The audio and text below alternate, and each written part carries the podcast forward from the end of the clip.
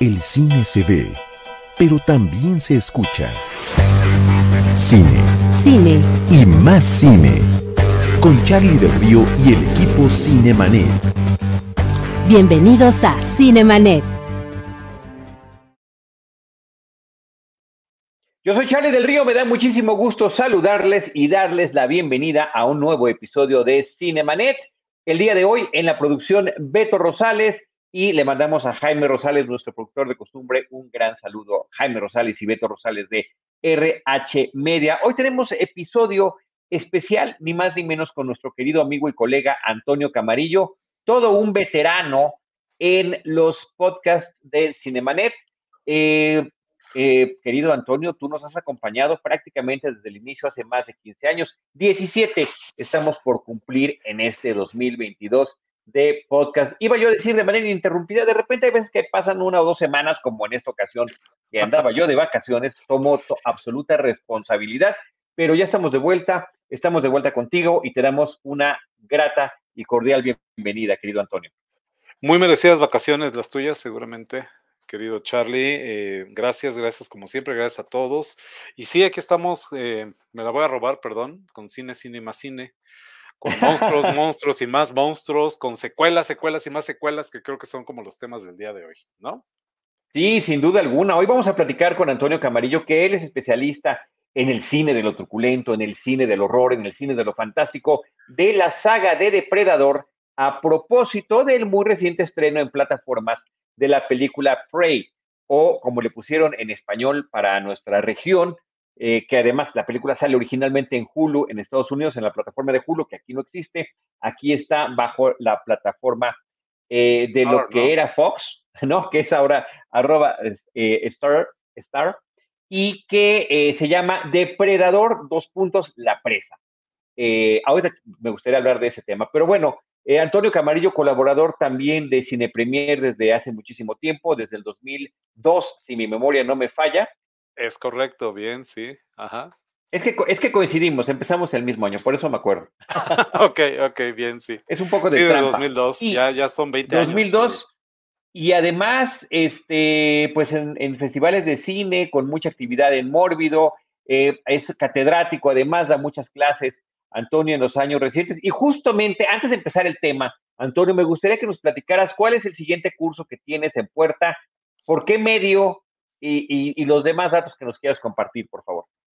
Eh, gracias, gracias por mencionarlo, eh, Charlie. Este próximo lunes, lunes 5 de septiembre, arranco un nuevo proyecto eh, con una organización que no sabría cómo llamarlo, la red digital es complicada en ese sentido, ¿no?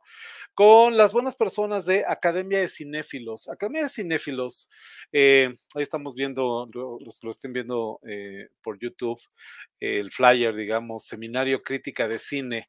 Academia de Cinéfilos está especializada pues, en la difusión del cine, la difusión del cine, no entre los profesionales, no entre los futuros profesionales, que es lo que también tengo ya más de 10 años haciendo, eh, dando clases a alumnos de las carreras de animación, de cine digital, de diseño de videojuegos en Science Institute México.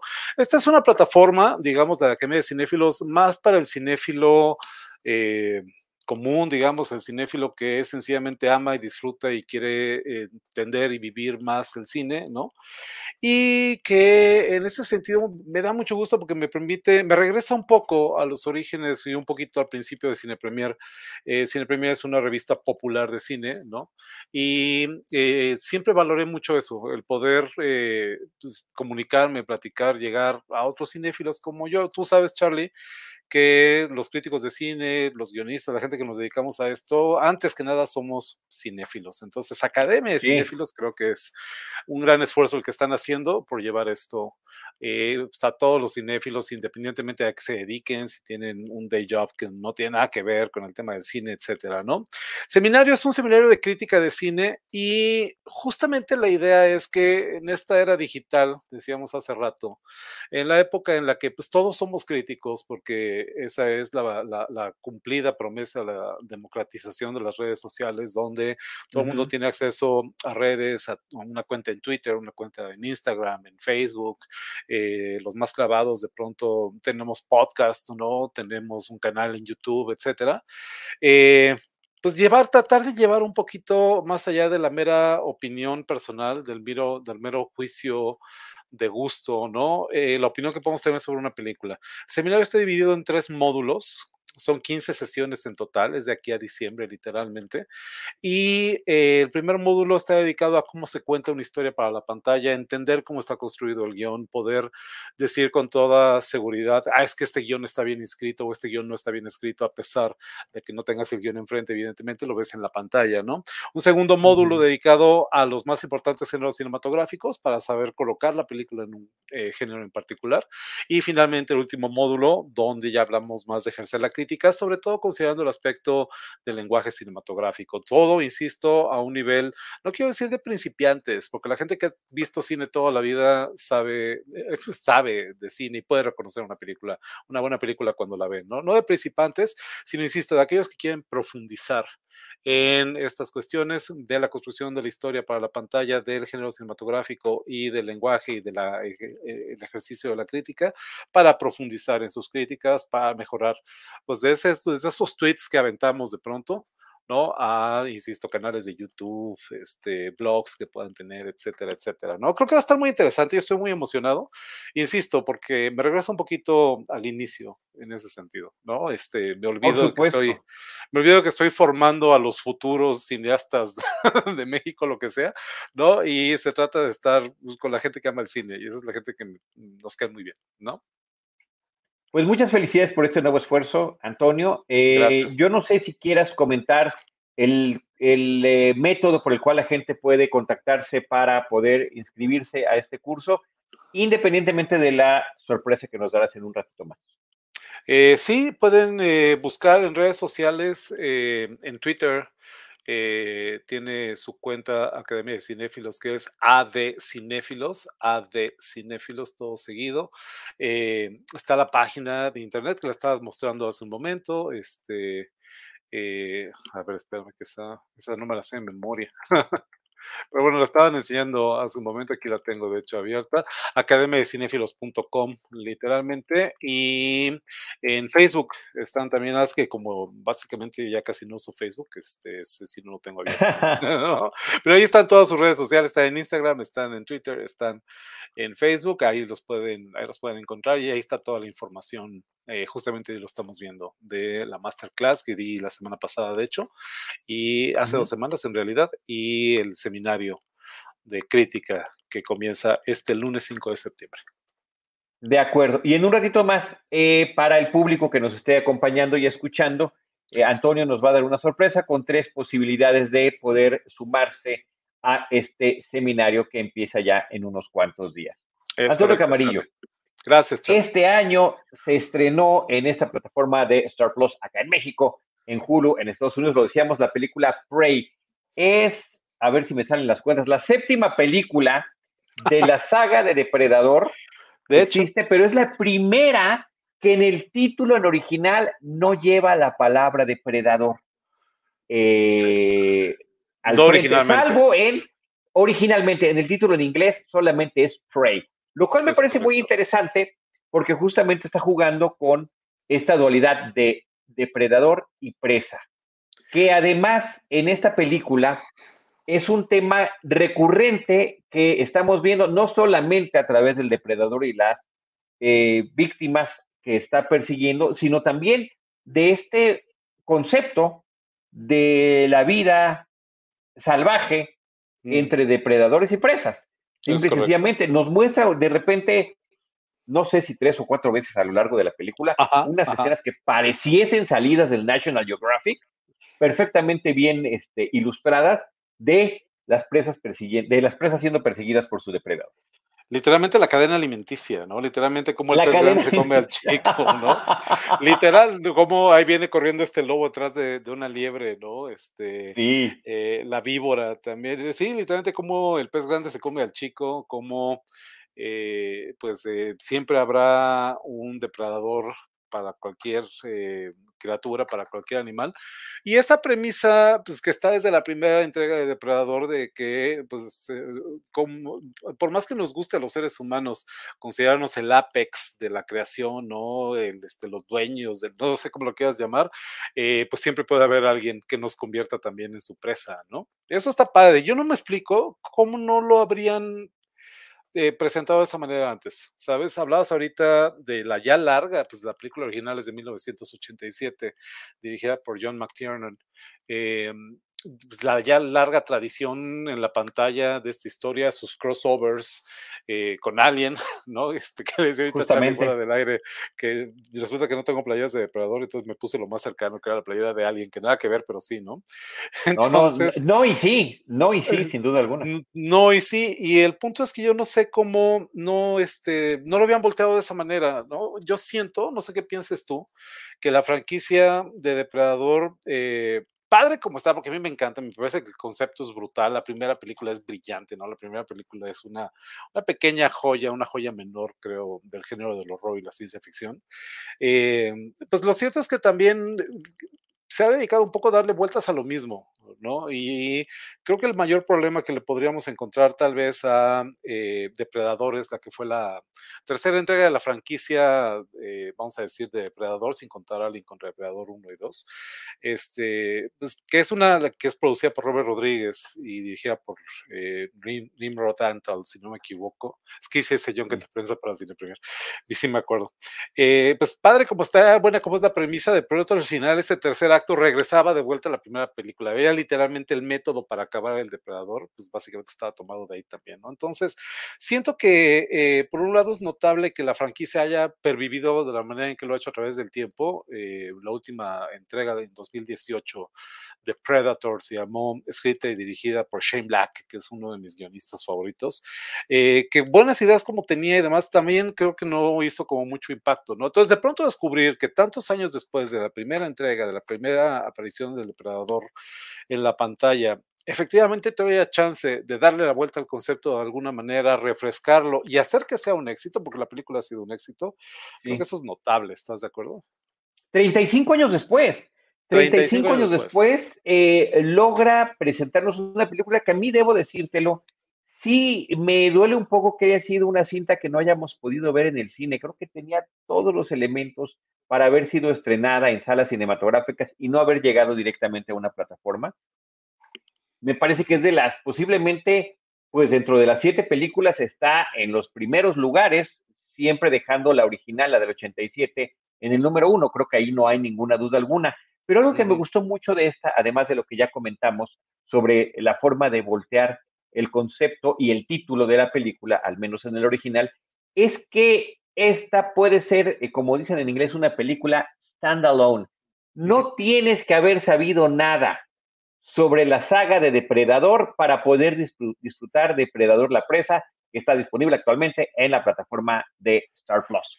De hecho, eh, si sabes, si sabes, qué padre, porque vas a reconocer muchas cosas, pero todo lo demás lo vas aprendiendo a través de su gran personaje protagónico, que es una eh, mujer perteneciente a una tribu del norte del, continente americano.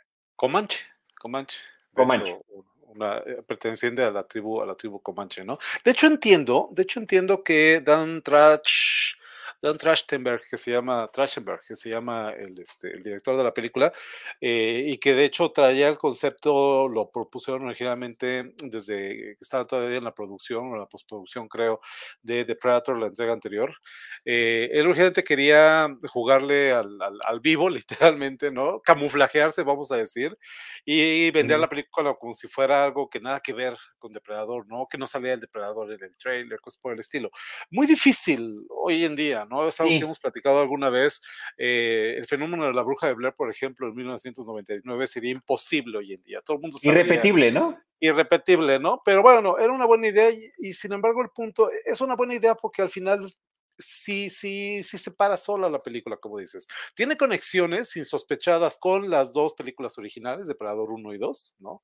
Ahí están. Y sin embargo, pues no necesitas haberlas visto, tenerlas presentes o frescas en la cabeza para, este, para disfrutarla, ¿no? Y eso, y eso es, insisto, lo que es refrescante, además de, de presentarlo, que siempre estuvo, pero no lo decían, desde el punto de vista de la presa, como dice el título, ¿no? Es un poco darle la vuelta al concepto de, bueno, ¿quién es la presa entonces, no?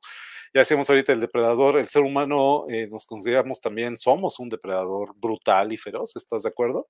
Siempre habrá un pez más grande, siempre habrá un pez más grande, y al mismo tiempo, pues como presas también siempre puedes darle la vuelta a la situación, y eso es lo que vemos en la película una y otra vez, ¿no? Eso está bien padre, eso me gustó mucho, la verdad. Fue una sorpresa para mí la película, porque insisto, a mí me gusta The Predator, la entrega de, Shane Black. Eh, a mí me gusta el trabajo de Shane Black, eh, su humor particular, sus personajes que son recurrentes. De hecho, hice también ese junket de prensa para Cine Premier, entrevistamos a Shane Black. Fue para mí un honor, ¿no? Este, de hecho, le pedí eh, que me diera un consejo para mis alumnos de guionismo. Me, lleva saliendo, tú sabes cómo es eso, ¿no? Pides permiso para no romper el protocolo. Lleva saliendo de la habitación a su siguiente entrevista Black y como ya le había preguntado, este, ya me acerco, me, me tomé una foto con él, está pegada en mi Instagram y le digo, oye, Shane, este, un consejo para mis estudiantes de guionismo, de escritura de guiones. Y se voltea y nada más me dice, que dejen de decirlo, que dejen de pensarlo y se pongan a hacerlo. Ese es todo el consejo, ¿no? Y se sale, ¿no? Entonces, gran consejo de Shane Black. Me, cae muy bien, pero su película pasó un poco sin pena ni gloria, ¿estás de acuerdo? O sea, la vi, la vi en el cine, me acuerdo, pero ah, como que no, como que ahí se quedó.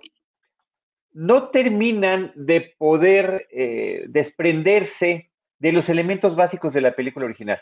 o sea, sí tenemos, siento que da para mucho, da hasta para una miniserie, da para una serie completa, eh, conocer esta cultura eh, de alienígenas que se dedican a la cacería, que se dedican a la cacería de manera profesional. Eh, Por deporte. de un ritual, es un deporte, es un ritual, es un sistema de honor también el que están haciendo, al mismo tiempo es feroz y salvaje y lo hacen con una serie de ventajas insospechadas para sus propias presas. y creo que por ahí hubo un, concepto muy interesante que también se llevó a la pantalla y del que ahorita vamos a platicar y de, por eso traes tu playera, que primero aparece en cómics, en unos cómics de Dark Horse, en una edición limitada de cuatro números. Yo los tengo por ahí, mm. debo de buscarlos porque a partir, a, lo largo de los años, pues ya sabes cómo se van moviendo las cosas del lugar en los hogares. Eh, pero eso era una de mis colecciones consentidas, esa y también la, de eh, Robocop contra Terminator. salieron, digamos que más o menos por la misma época.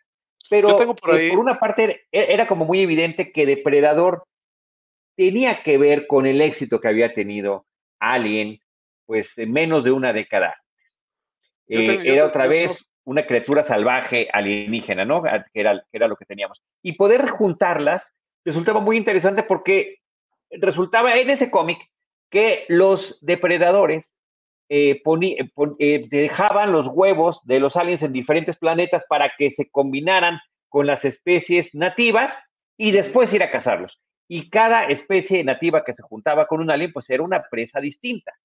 Claro. Fíjate que, fíjate que este, pues, al final depredadores máximos los dos, tanto el Predator como el xenomorfo de Alien, pues era, al final, al final los dos eran propiedad de la 20th Century Fox, eh, que el dios del cine la tenga en su santa gloria, ¿no? Y este, pues Con todo y su fanfarria. Con todo y su fanfarria, que me dio gusto escuchar la fanfarria de nuevo ahora que vi, que vi Prey, ¿no?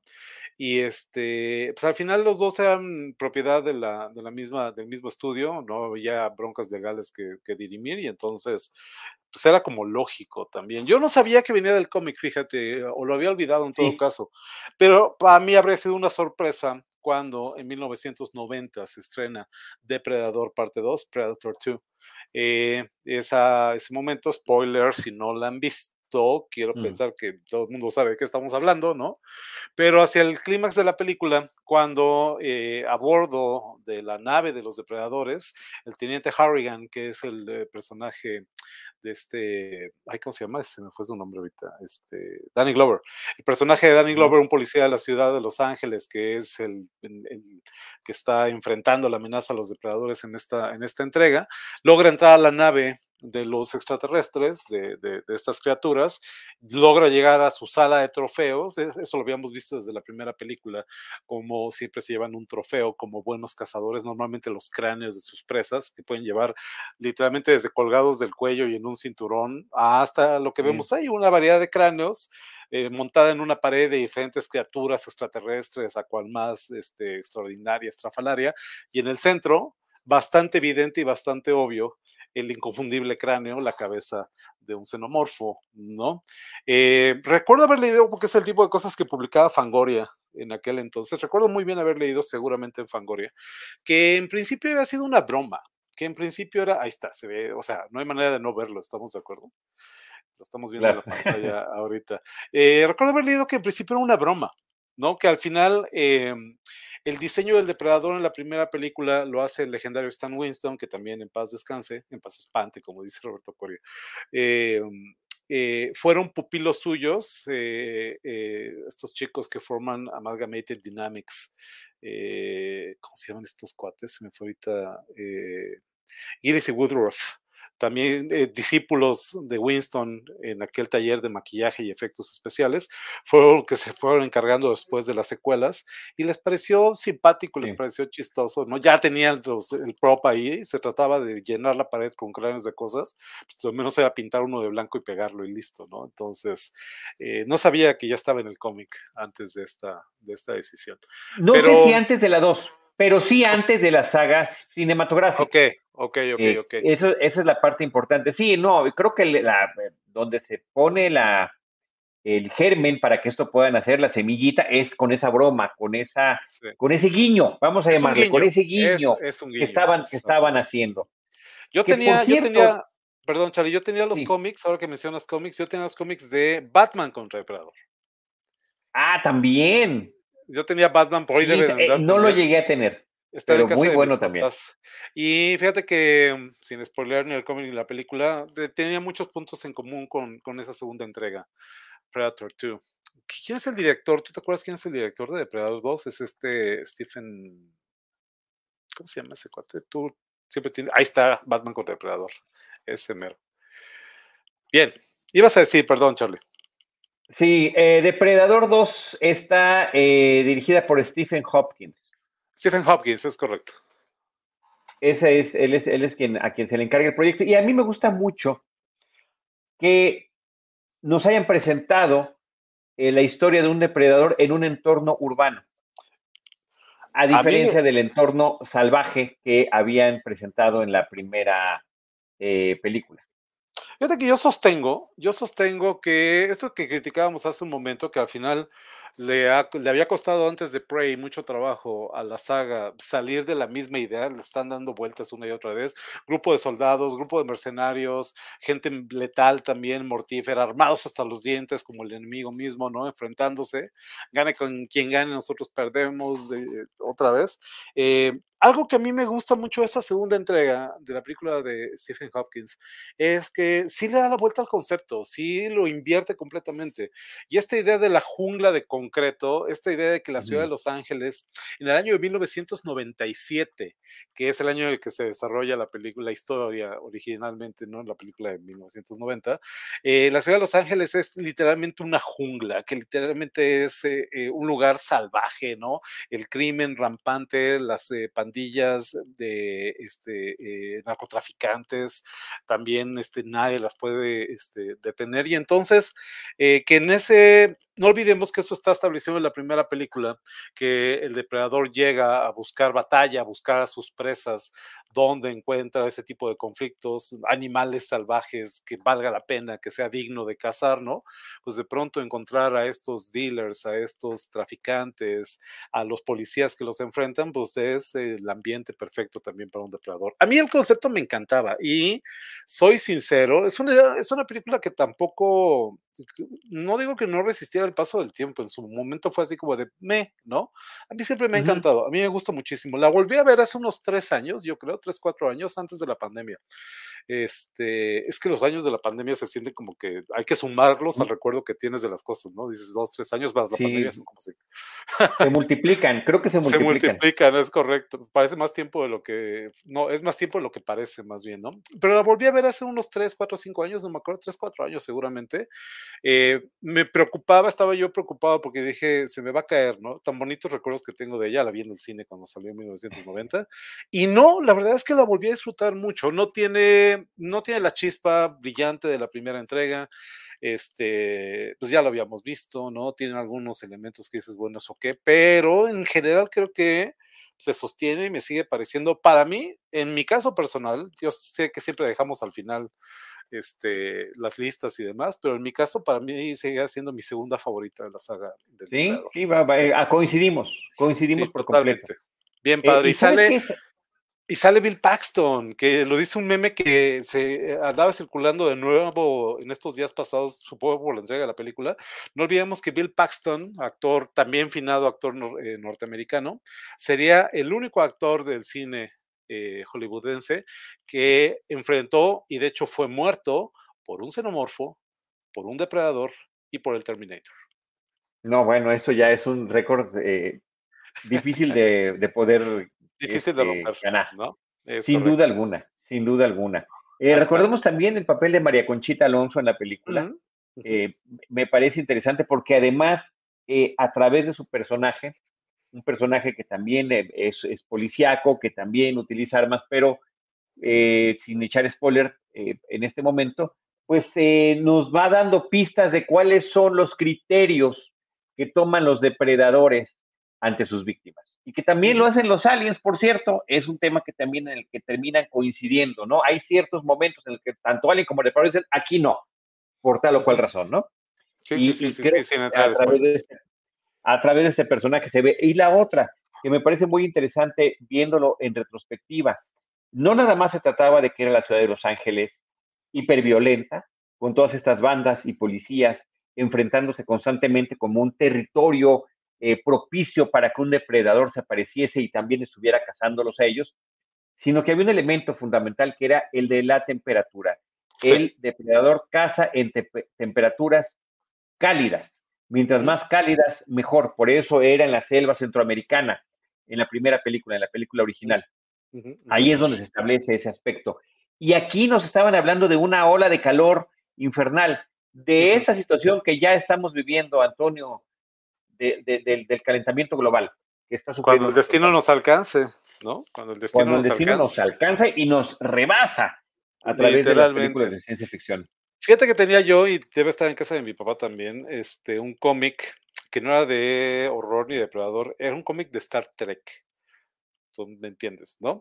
Que compré, me acuerdo muy bien, un Sanborns, en el Sanborns de San Antonio, aquí en la Ciudad de México, eh, porque traía un pequeño desplegado en el centro, engrapado ahí, eh, con el póster de, estaban lanzando ahora la campaña de Depredador 2, y lo mencionaba, ¿no? Eh, es el verano más cálido, no sé cuántos años, la violencia está hasta el tope, era como parte del póster, de hecho, ¿no? Y tiene la parte de atrás eh, como el diagrama del depredador con todas sus armas explicando. Está bien padre. Qué padre. tipo de cosas, sí. Espero que lo sigas conservando por ahí. Sí, sí está por ahí, debe estar en alguna caja en algún lugar, pero sí, este, hay, que, hay que rescatarlo, ¿no? Y hacerlo parte de la colección de este otro lugar. Óyeme, Antonio, saludamos a Pepecas Picapapas, que nos acompaña muy frecuentemente en los episodios, y dice, en la 2 fue donde nos dimos cuenta que cazaban aliens, que es un tema que estábamos platicando hace un ratito y dice que, bueno, viendo lo que vino después, no es difícil que esté en segundo lugar. Estamos hablando de Depredador 2. Sí, también hay razón en eso, Pepe, sin duda alguna. ¿Qué pasó Pero creo que es una película, la 2, Depredador 2, que podemos valorar mejor a lo largo de los, del tiempo. Como que no pegó tanto en su momento, como mm. que no nos impactó tanto, pero que creo que se sostiene mejor. No, y, seamos honestos, Danny Glover no es un héroe de acción, ¿sabes? Y eso estaba como muy establecido por la primera película que tienes, o sea, tienes a Arnold Schwarzenegger, tienes a este, ay, ¿cómo se llama el cuate del, ya sabes, el, este momento que marcó literalmente. Carl Weathers. Carl, Carl Weathers, efectivamente, que sale en Mandalorian sigue actuando, sigue trabajando, ¿no? Eh, pero de ahí para el Real eran, era, sale Jesse Ventura, este famoso eh, luchador norteamericano, es parte del equipo guerrillero, ¿no? Este, bueno, eh, de mercenarios, pues sale, bueno, el mismo Shane Black es uno de los personajes de la película, actúa en la película, ¿no? Es el que es menos héroe de acción, de lentes ahí todo, es el primero que mata al depredador literalmente, ¿no? Y que cuenta la historia, y que cuenta la historia que él no, él no trabajó en ese guion, evidentemente, eh, estaba empezando su carrera en realidad apenas. Este, no vimos que la película que lanza a la fama Shane Black es Arma Mortal, Lethal Weapon con Danny Glover y con Mel Gibson, ¿no?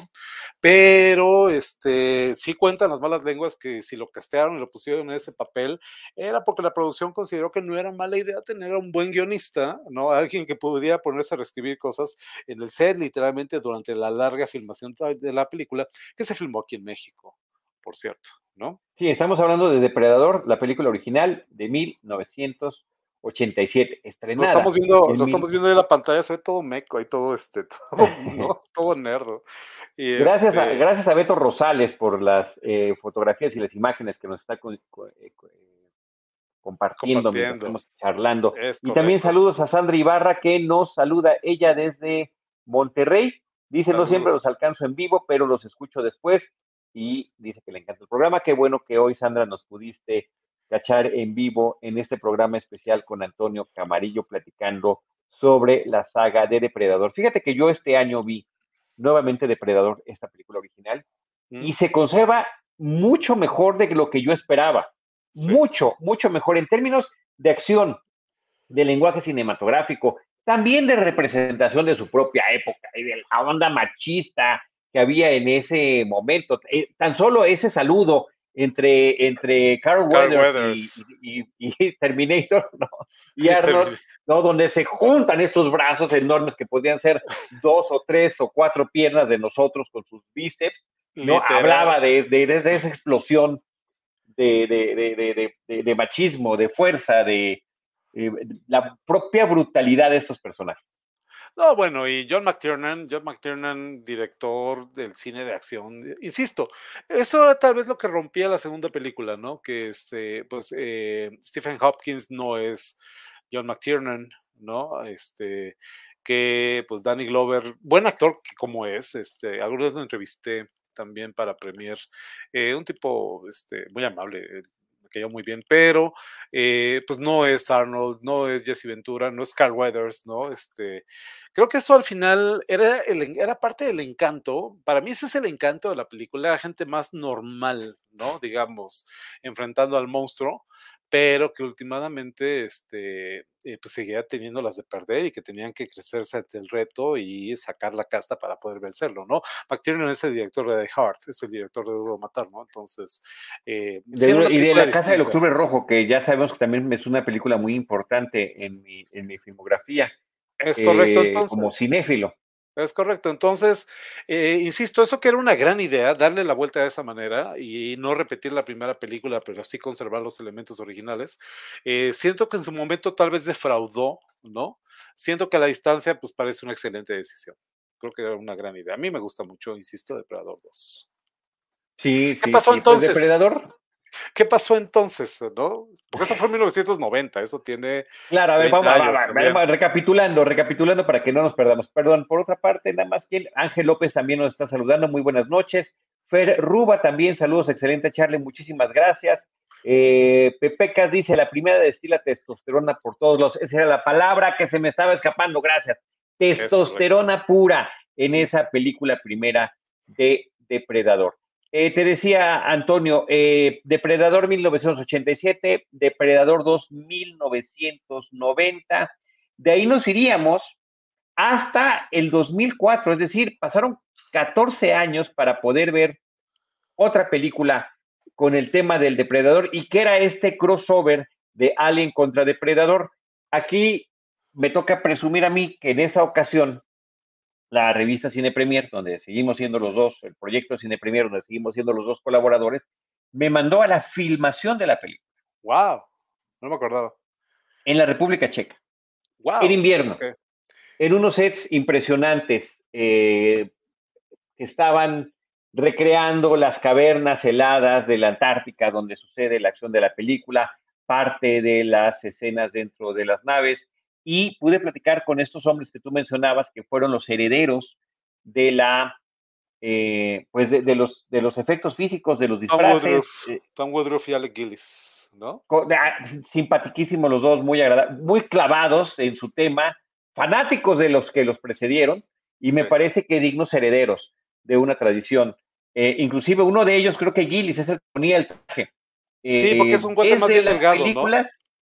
Sí, desde las películas de, desde la película de Aliens, la de James Cameron, me decía, es que si tú ves Aliens, tú dices, hay cientos de depredadores por todos no, éramos cuatro, éramos cuatro los disfraces, pero gracias a la, a la magia de la edición, la magia, parecía que estaban por todos lados, lo cual me parece que es una genialidad de todos. De todos. Sí, sí, sí, sí, sí, sí. este, que es como más delgado y siempre hace de monstruo, ¿no? Ajá. Oye, y era un concepto así que prometía, eh, y, que conectaba a las dos franquicias y que nos presentaba personajes que ya habíamos visto eh, pues previamente, pues ni más ni menos que justamente en la película de Aliens. Eh, pero que creo que termina, termina fracasando, desafortunadamente. Pues Intenta algo muy interesante, que es convertir a un personaje femenino en la gran sobreviviente de la saga, ¿no? Haciendo también eco de Alien. En este caso era la actriz Ana Lazán. Sí, que es algo, sería heredera de Ellen Ripley, el legendario personaje de Sigourney Weaver, ¿no?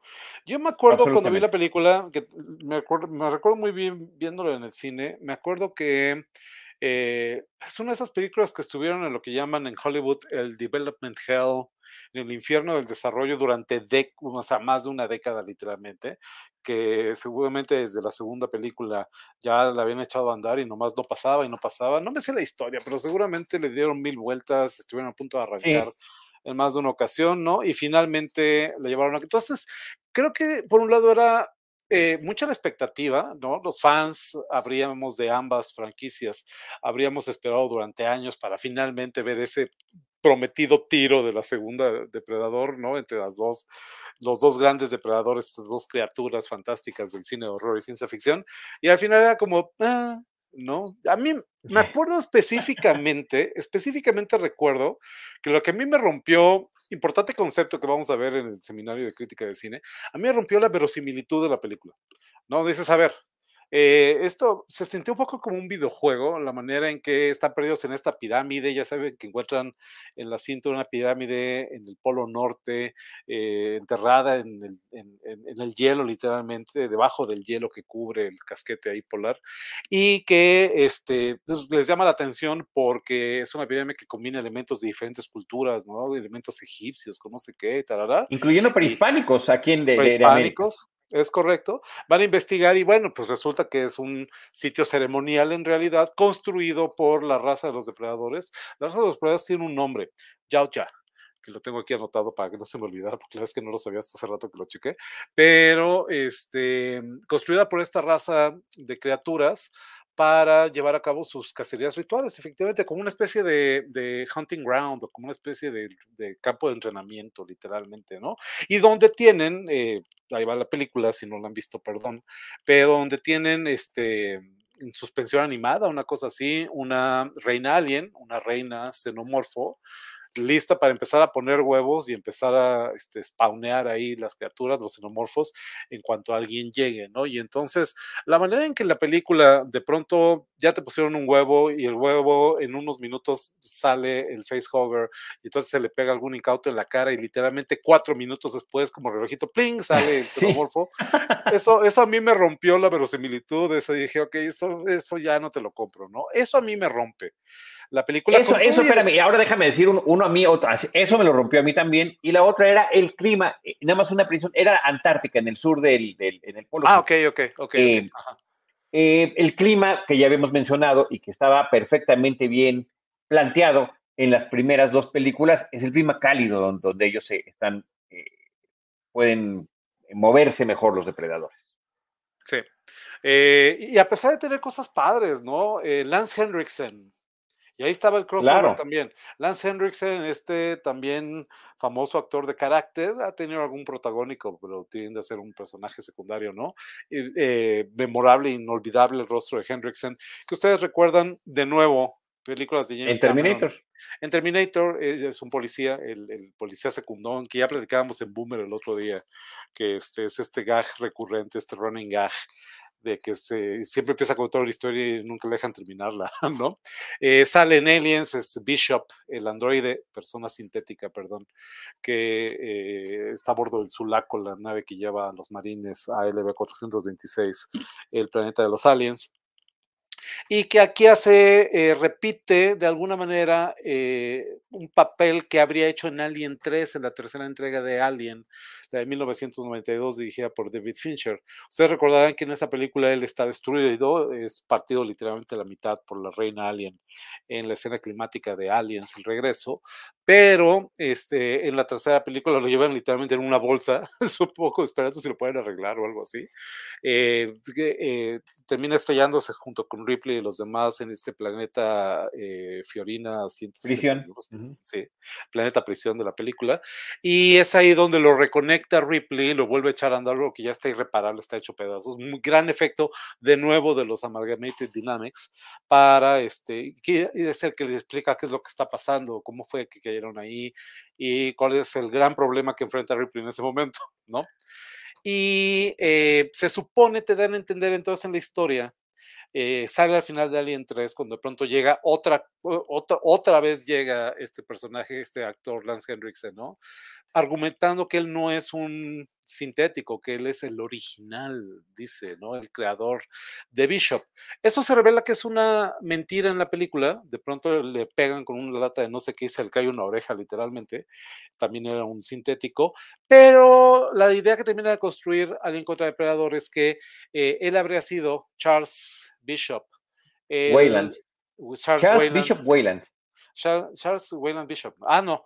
Charles Bishop Wayland, efectivamente, fundador de la Wayland, que luego se convierte en Wayland Yutani, la malvada eh, compañía de la saga de Alien, y que eh, estos sintéticos habrían eh, sido hechos así a su imagen y semejanza. A su imagen y semejanza, sí. Uh -huh. ¿no? Como un homenaje a su, al fundador de la compañía. El que aparece ya grande, de hecho ya estaba grande entonces Henriksen en Alien contra Depredador, es el fundador de la compañía y los viene acompañando porque este es literalmente el proyecto de su vida, ¿no? Encontrar finalmente este, a estas criaturas que te dicen han estado buscando y persiguiendo durante mucho tiempo, ¿no? Entonces la premisa está padre, la idea es buena, ¿no? Pero sí, creo que la ejecución sí. era la que dejaba mucho que, de, que, que desear ahí. Y, y, y dentro no, de esta idea buena, también tenía esta serie de homenajes a, a, a, diferentes películas, tanto a las de Depredador como a las de Alien, como algunas de las cosas que ya has mencionado.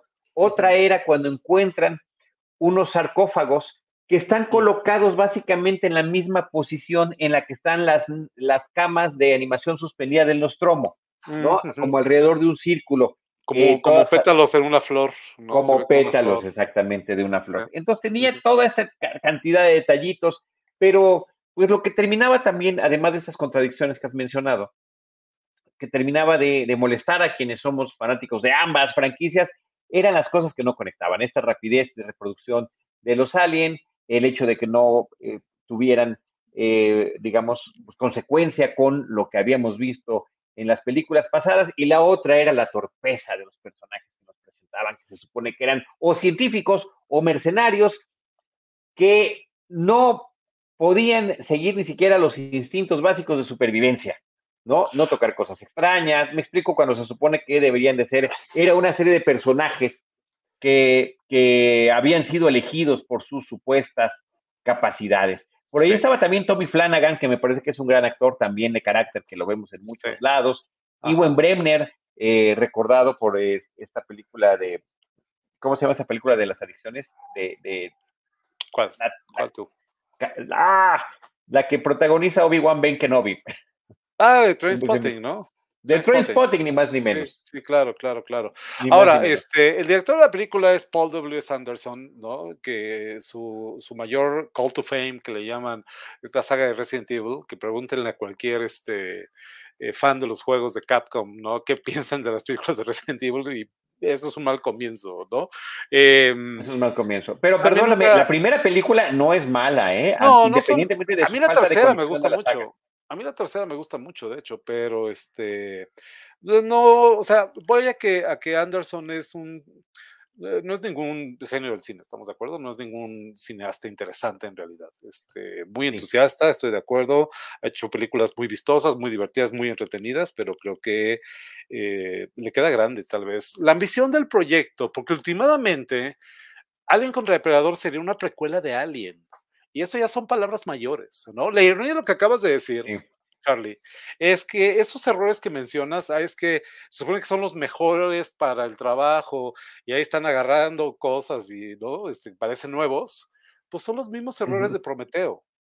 Son los mismos Totalmente igualitos, igualitos, igualitos, tal cual. De, hecho, de hecho, las películas se parecen mucho. La idea de que los dioses extraterrestres, ¿no? Estos dioses que serían en realidad que todos extraterrestres, habrían dejado en la Tierra vestigios, rastros de su paso por aquí que nos lleven. Eso está en las dos películas.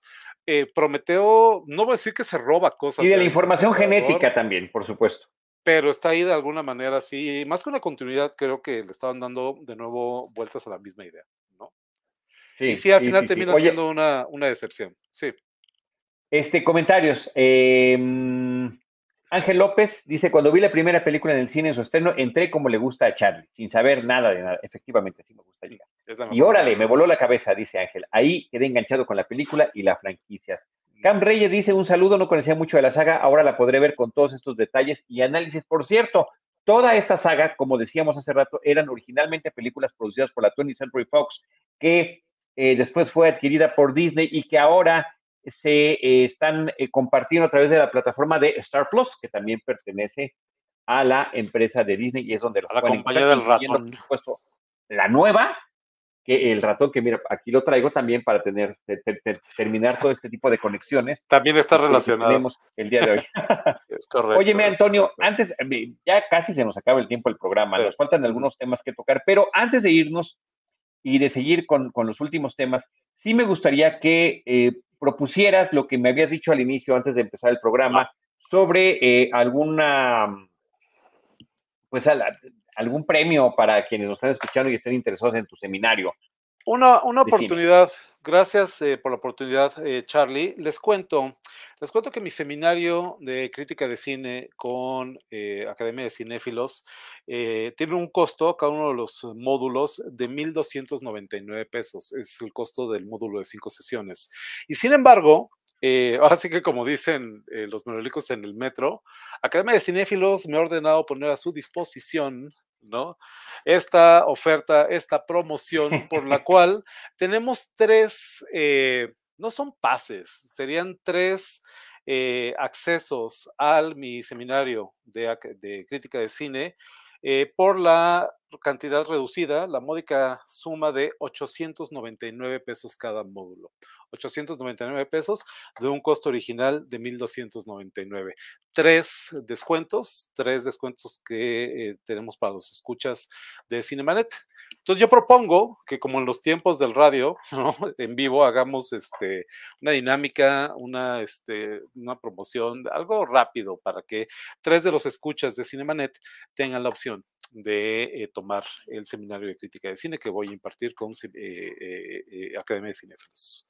¿Qué te parece? Pero ¿cuál es esa dinámica rápida para que... Para pues mira, ya que estamos hablando de Alien contra Depredador, ustedes recordarán, ya lo decíamos, que la frase era gane quien gane nosotros perdemos, ¿no? Pues los primeros tres de nuestros escuchas que tuiteen, esta es una promoción para Twitter, que tuiteen arrobándome a mí, a Camaril, arroba a Camaril, si lo podemos poner por favor eh, en la pantalla, arroba, ah, ya lo tengo, de hecho, ahí está, arroba camaril, mi cuenta de Twitter, que arroben, por supuesto, a Cinemanet, arroba Cinemanet, y que arroben también a Fábrica de Cinéfilos, digo, eh, Academia de Cinéfilos, arroba a de Cinéfilos, y que incluyan el hashtag ya gané, los primeros tres que recibamos, ellos se llevan este descuento especial para el seminario de crítica de cine. Seminario que comienza el próximo eh, día, lunes 5 de septiembre los lunes a las 6.30 de la tarde. Perfecto, pues ahí está, para quienes quieran sumarse a eso. Lo revisamos ahorita terminando el programa, ya yo me pongo personalmente en contacto con los que escriban para platicarles cómo estaría entonces la onda del descuento. ¿Ok? Estupendo. Oye, creo que nos falta nada más hablar de la segunda de estas em, crossovers de Aliens contra Depredador que se llamó No, porque no hay nada que hablar, Charlie. Este, o sea, la verdad, tú te acordarás, tú te acordarás que la fuimos a ver juntos. Coincidimos en la función de prensa. Sí, ¿Te acuerdas? sí, sí, sí, sí. Y que pues, salimos más, o sea, no salimos decepcionados porque creo que ninguno de los dos esperaba demasiado de la película, ¿no? No había mucho que ver, y literal, porque la película es tan oscura, ustedes recordarán, tan, se desarrolla en la Tierra, este, llegan eh, después de ese final eh, brillante también de la primera película, digo, de la primera Alien contra el Depredador, que eh, al final pues resulta que hay un, híbrido de xenomorfo de Alien con el depredador, eh, ya lo platicábamos, que así es como funciona, digamos, el Alien adquiere a nivel genético características de su huésped, entonces un Alien, un xenomorfo que se incuba en el cuerpo de un depredador, pues es un Predalien, que es como le llaman, ¿no? Esa es la imagen final de la película, era muy prometedora en realidad, eh, la estamos viendo aquí Sí. de nuevo en la pantalla. Y en la segunda, pues como que de nuevo no le hacen este, demasiada justicia, ¿no? Sí estaba rudo el Predalien, pero pues hasta ahí de nuevo, ¿no? Era una especie de slasher, ¿te acuerdas? Un grupo de adolescentes enfrentando al monstruo, este, como que... En un en pequeño realidad- poblado estadounidense donde todo termina ocurriendo, una noche sangrienta y fatídica. Una y noche se de Halloween, que creo. sucedía, sucedía inmediatamente después de los sucesos del final de la primera película. Porque, Y ojo, pues, des- después de que este Predalien surge, termina acabando con todos en la nave y la nave se estrella en este poblado estadounidense. Es correcto. Y ojo, de nuevo, igual que la primera Alien contra Depredador, años esperando que se cumpliera esa promesa, en esta veíamos algo que la saga de Alien le había dado vueltas y vueltas durante ya un par de décadas, literalmente, que era el momento en que los aliens, los xenomorfos, llegaron a la Tierra. Pues aquí estaban ya en la Tierra. Te enterabas que habrían llegado a la Tierra décadas atrás, en realidad, sí, sí, sí, sí. Eh, siglos. antes de las películas originales de Alien y pues la verdad es que no, no había tenido como mayor impacto, ¿no? No, como mal pensadas al final, mal resueltas. Buenas ideas mal resueltas, creo que ese es el punto, ¿no? Sí, digo, te- terminan sosteniéndose un, tanto cuanto mejor las películas eh, exclusivas de Depredador, más que estos Es- crossovers. Exactamente, creo que, creo que, creo que son, eh, conviene olvidarse de lo- los, crossovers y concentrarse un poquito en la saga del Depredador, si no le queremos perder mucho la pista al monstruo. Ya decíamos hace rato, eh, Predators, esta entrega dirigida por eh, Nimrod Antal y producida por Robert Rodríguez. Este, me acuerdo que Rodríguez lo dijo en la entrevista que le hice para Cine Premier, que era su sueño de chamaco, literalmente, desde que estaba chavo y que te eh, acariciaba el sueño de convertirse en cineasta, eh, hacer una secuela de Depredador, de la primera, desde entonces quería hacerla, ¿no? Pues obviamente eh, pues no era nadie entonces, le llevó algo de tiempo, a pesar del el mariachi y todo esto, llegar a donde está ahora Rodríguez y finalmente cuando tuvo eh, pues el poder, no sé, la capacidad para hacerlo, pues hizo su película de Depredador, aunque no la dirigiera él, ¿no? Eh, una idea interesante, ya platicábamos hace rato, eh, un grupo de mercenarios, eh, las criaturas más mortíferas de la Tierra, hay ahí un yakuza, hay ahí un asesino, no sé qué, está ahí ni más ni menos que Machete, ¿no? Este famoso Sí. Personaje recurrente de las películas de, de Robert Rodríguez, eh, haciendo el papel de un narco mexicano. Entonces, los, los seres más mortíferos de la Tierra, los asesinos más despiadados y terribles, que han sido llevados al planeta de los depredadores, ese es el, el giro en esta O, ocasión. no, o no sé si el planeta o un Bueno, planeta donde a un cazaban. planeta que es uno de sus cotos de caza, efectivamente, y Sí. donde este, pues, los ponen a prueba, ¿no? Ahí está Dani Trejo como, bueno, no es machete, pero es... Cuchillo, eh, se llama Cuchillo en Se esta película. Me parece que nunca se menciona su nombre, pero en los créditos viene como Cuchillo. Fíjate que a mí también me tocó, eh, Antonio, set visit de esta película. ok. Se ok. filmó en Texas, en el estudio que tiene Robert Rodríguez, que él hizo Ujú, ujú. eh, allá justamente para no separarse de su familia y donde ha hecho muchísimas de sus películas con este set enorme que tiene una pantalla verde gigante, ya sabemos el uso excesivo que él hace de la tecnología CGI, pero también en eh, juntito eh, en la parte exterior de este set construyeron toda esta selva y había especialistas en diferentes tipos de plantas para tener esas combinaciones de, eh, de, de, de vegetales que no existen en, diferente, en, dif- en las mismas zonas geográficas, ¿no? Para poder recrear este campo donde estaba cazando el depredador. Y además con un reparto, pues, como muy interesante que tenía la película. O sea, Adrian Brody. Eh, Adrian, Brody, ni más ni menos. Topher Grace también salía, este chico de, de, de, las películas de That 70 Show. Eh, Walton Goggins, a quien eh, yo lo conocí por esta serie de The Shield, una gran serie televisiva. Ajá. La hija de Sonia Braga. Fishburne, ¿no? Sí, sí este, Alicia Braga se llama, ¿no? Alicia Braga. sí, Alice Braga. Ajá.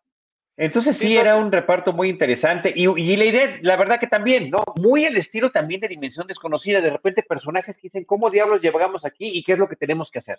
Cinco personajes en busca de una salida. Sería ese capítulo Eso, de, exacto, Pero este que lamentablemente con el gran planteamiento, bien dirigida la película, bien filmada, en el tercer acto regresaba a Depredador otra vez.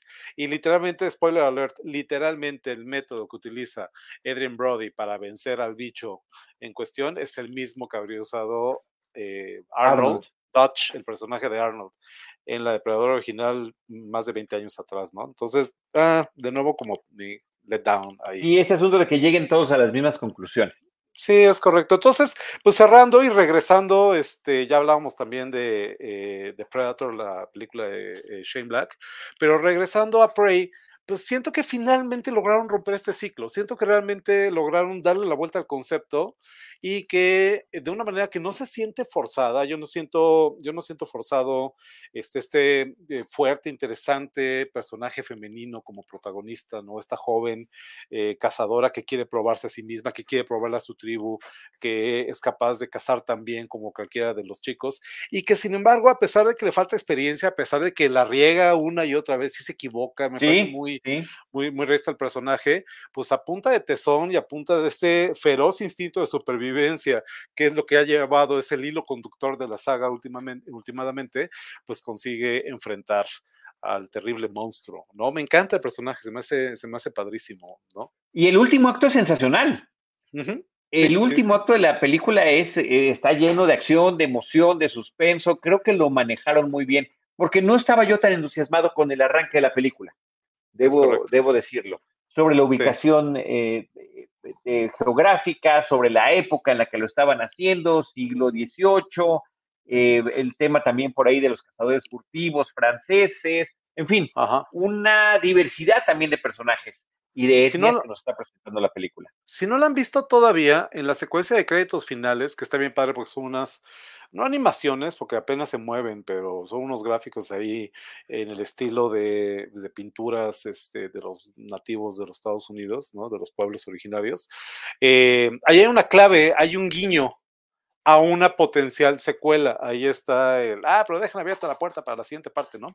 Hay un, un para una potencial secuela, esto lo dice Bart Simpson, y este, em, yo no sé, yo no sé qué preferiría, si seguir explorando este mundo que ya conocimos y ya lo vimos, y de nuevo, la primera, todo lo que hemos hablado del día de hoy prueba que en realidad el concepto es más bien limitado y no hay demasiado para dónde hacerse, ¿no?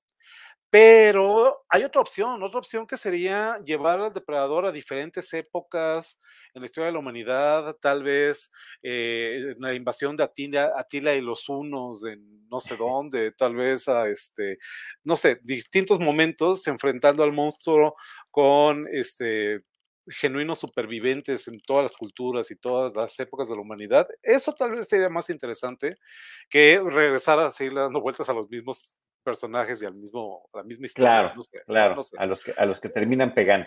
Ese soy yo, no lo sé. ¿Ok? Muy bien. ¿Qué más, Charlie? Antonio Cabrillo, muchísimas gracias. Qué gusto haberte tenido una vez más en este programa. gracias a Jaime Rosales y a Beto Rosales por la producción. Quiero agradecer también a quienes nos acompañaron, Pepecas, Picapapas, Cam Reyes, Ángel López, eh, Fer Ruba, Sandra Ibarra. Eh, gracias a todos por habernos acompañado y por, este, ah, dice Pepe que depredador contra Herodes, podría ser también. Sí. Contra los de las invasiones bárbaras, en el, no sé, o sea, hay mil posibilidades ahí. En el antiguo Egipto, en fin, creo que sí sobran opciones para. Así como las, como las que exploró Stargate en su momento, me parecería que podrían estar también muy vinculadas y muy conectadas a esos universos.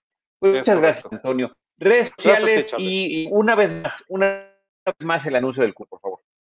Eh, este, a partir de este próximo 5 de septiembre, de la mano de Academia de Cinéfilos, mi seminario de crítica de cine.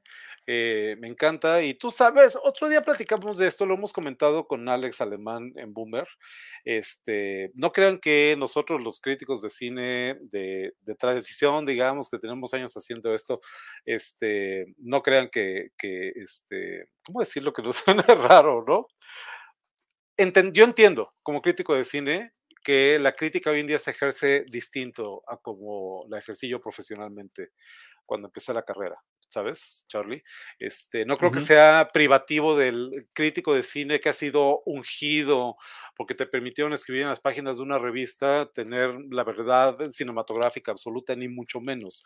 De veras creo que todos podemos ser críticos de cine, que las opiniones de todos son válidos, pero como le digo a mis alumnos en el SAE también, una y otra vez, eh, no hay nada como sustentar tu opinión personal con hechos, con datos, con un conocimiento que sí esté un poquito más formado, un poquito más educado, ¿no?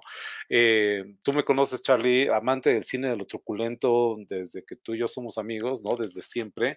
Cuando yo entré a estudiar cine, que yo no estudié cine, yo estudié comunicación, eh, recuerdo que enfrenté un dilema, una, algo, algo que fue difícil, digamos, para mí en ese momento, ¿no? Fan del horror de toda la vida, este, fan de las películas más chundas que pueden imaginar, empiezas a estudiar cine, empiezas a conocer otras cinematografías, otras películas, otros géneros, ves realmente la riqueza del cine y hubo un punto en el que tuve que reconocer que muchas de las películas que me encantaban en realidad eran bastante malas, ¿no?